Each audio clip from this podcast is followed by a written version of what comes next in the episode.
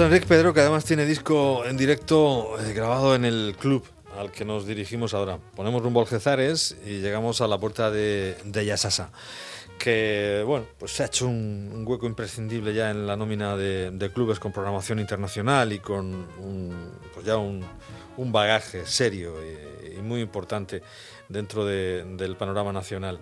Todo gracias a los sudores y, al empeño de J. Baeza, que es su, responsable, eh, que también ha sido el responsable de, la, de este recuperado, esta edición, además truncada, ahora hablaremos también de, ello, del, Festival de Jazz de, Murcia, y que hoy, con motivo de este Día Internacional del Jazz que celebramos, pues eh, lo hemos querido invitar para que nos hable de una iniciativa que ya, ya digo, me parece fundamental. J, buenas noches.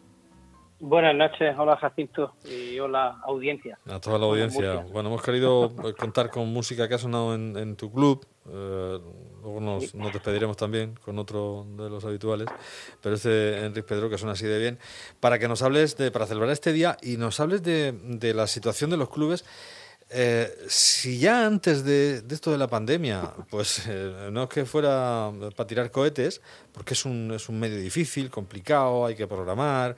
Eh, muchas veces esto se debe exclusivamente a la, a la voluntad férrea de los clubes, de los, de los, dueños de los clubes que se empeñan, que os empeñáis en, que esto salga para adelante. pues ahora ya ni te cuento, ¿no? tal y como está la cuestión en la que hablamos de la desescalada, la incorporación de la hostelería, que parece que va para para, para lo último, seguramente, sobre todo cuando hablamos de, del ocio nocturno, ¿no? Eh, que hoy pues se decía que, casi se renunciaba a, ir abriendo, no tiene mucho sentido abrir un bar para que entren X personas y otras no, etcétera, ¿no? Pues es muy complicado. Eh, la cosa eh, pinta regular, ¿no? Pinta fea. Imagínate si, si ya de por sí el ya siempre, bueno, como mucha de, de la cultura siempre está en crisis, pues imagínate con la persiana cerrada. Eh, no sabemos lo que pasará después de, que se vuelva a empezar con cierta normalidad, que no creo que, se empiece con normalidad si, si va a haber la cantidad de restricciones de las que se hablan, porque solución solución creo que hay pocas hasta que no hasta que no podamos hasta que no volvamos a aglomerarnos y a tocarnos con cierta normalidad porque va a ser va a ser muy complicado que, se pueda desarrollar cualquier espectáculo que, que, sea rentable desde un punto de vista de, cualquier empresa privada, claro. Claro. Mm, de cualquier manera, y, precisamente por esto hay una serie de clubes que, que os habéis eh, puesto manos a la obra para una iniciativa, ¿no? Cuéntanos. Sí, mira, eh, bueno, no hay todavía nada definido. De hecho, ahora mismo estamos unos seis clubes los que los que estamos en contacto, los que estamos manteniendo reuniones eh, a través de la red. Y bueno, hay un montón de iniciativas que se, que se están desarrollando que todavía no hay no hay nada definido, porque en realidad eh, salen muchas propuestas a la palestra y, y bueno, de alguna manera lo que queremos es darle cierta oficialidad a lo que ya veníamos haciendo desde hace años. Nos conocemos pues la gente de, del Claren, un local que ahora mismo está en Torremolinos, de Clasillas, una gran asociación que hay en Almería, el Jimmy Glass, local de Valencia, el Soundset en Girona, la Bilbaína eh, o Sala BBK en Bilbao y, bueno, siempre hemos mantenido pues eso, la relación telefónica a través de correos y para ayudar a los músicos a facilitar la gira, si no sería imposible ¿no? que cualquier músico que venga a Estados Unidos, pues, no sé, buscarse la vida, digamos, de una forma independiente.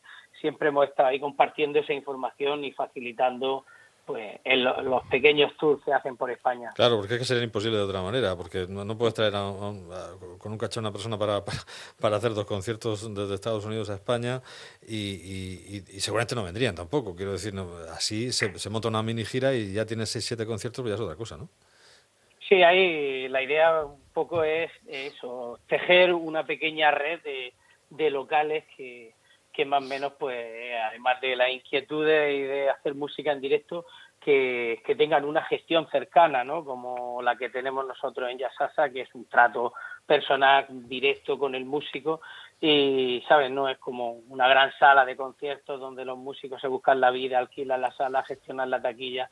Hay, pues eso, no hemos definido todavía cómo hacer, pero sí estamos ahora mismo trabajando en, en cómo en cómo darle forma a esta a esta unión para para facilitar esto y para otras muchas cosas que salen muchísimas ideas, tanto eso como crear una asociación, como buscar apoyo, eh, no sin grandes pretensiones de, de, buscar dinero público, porque al final eh, el jazz lo, lo, apoya el ciudadano de a pie y la gente que va a los conciertos y quien, y quien cree y quien le gusta y quien disfruta y quien va al club pero pero sí creo que es un, un buen momento para concienciar para concienciar y, y, sensibilizar a la gente de, de la situación real no de los ah. clubes como como de los músicos la cantidad de gente que ahora mismo está sin ayuda sin poder actuar sin poder nada o sea está completamente paralizado y y los clubes no dejan de ser eh, locales que pertenecen a la, al gremio de la hostelería que eso es un poco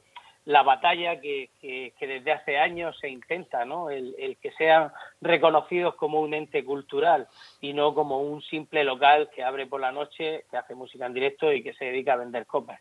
Ya, sí, o sea, un espacio también, pues como puedan ser otras salas de conciertos o otras, otra consideración, ¿no? Donde efectivamente se desarrolla eh, pues, una actividad cultural, eso es, y no solo eh, de, de, ocio ¿no? o, de, o, de, o de diversión nocturna.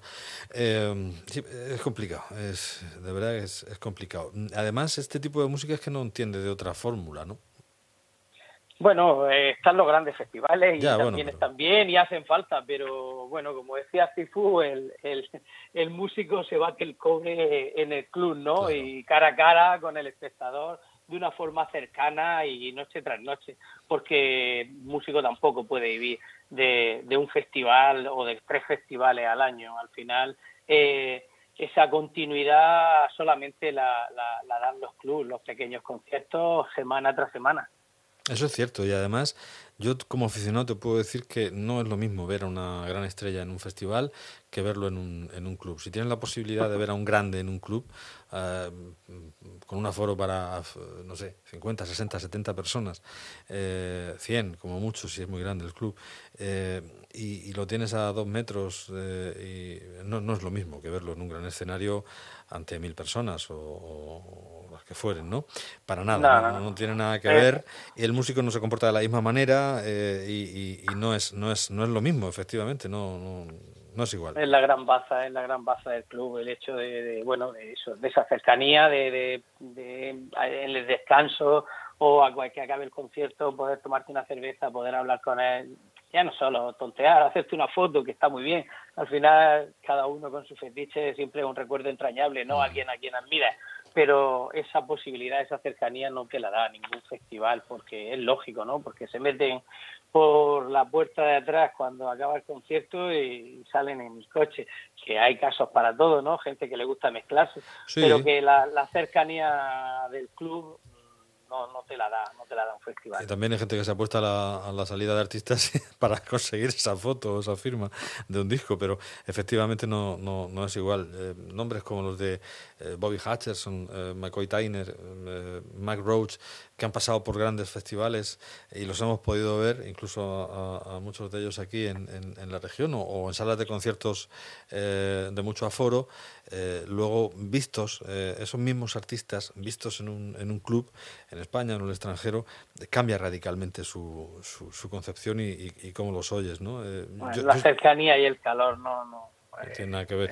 Yo te he hablado de algunos ejemplos que he tenido la oportunidad de disfrutar y desde luego eh, el, el, caso de Tete Montoliu, sin ir más lejos, que no sé cuándo era, hace, hace no mucho, eh, creo el pasado martes salía, salía también a colación en alguna conversación, eh, el pianista catalán, eh, al que habíamos visto en, en, en, en, varios festivales, pero aquí mismo, en el Festival de Murcia, que, que, que estuvo, ¿no?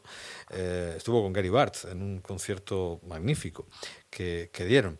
Eh, pues poco tiempo después eh, volvió con bueno, estaba Horacio Fumero también, que era su, su contrabajista de, de, cabecera en aquella sí. época, y volvió y dio un concierto en, en, La Puerta Falsa, que entonces programaba música, eh, programaba jazz eh, de cierto sí. nivel, duró poco, pero bueno, de, de, de, mucho nivel en este caso, ¿no?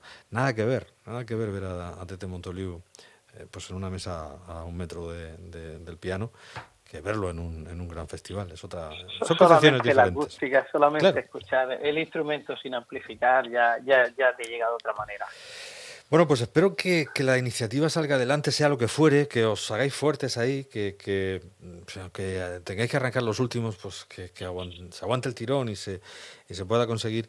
Eh, porque yo creo que hay ganas, ¿eh? eso sí también te lo digo, hay, muchas ganas de volver a cierta normalidad, no solo ya por, por vuestra parte, que lo necesitáis eh, como sustento también, pero yo creo que el personal necesita ya entrar en contacto y, empezar a normalizar de alguna manera, aunque no sea como siempre fue, pero de la manera más parecida posible, ¿no?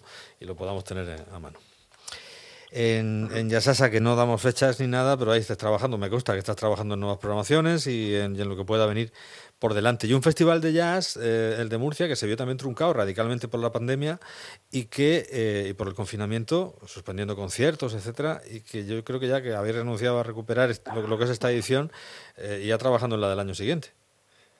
Pues sí, la verdad es que, bueno, no sé, una putada que, que eso, que se hayan podido hacer solamente dos conciertos.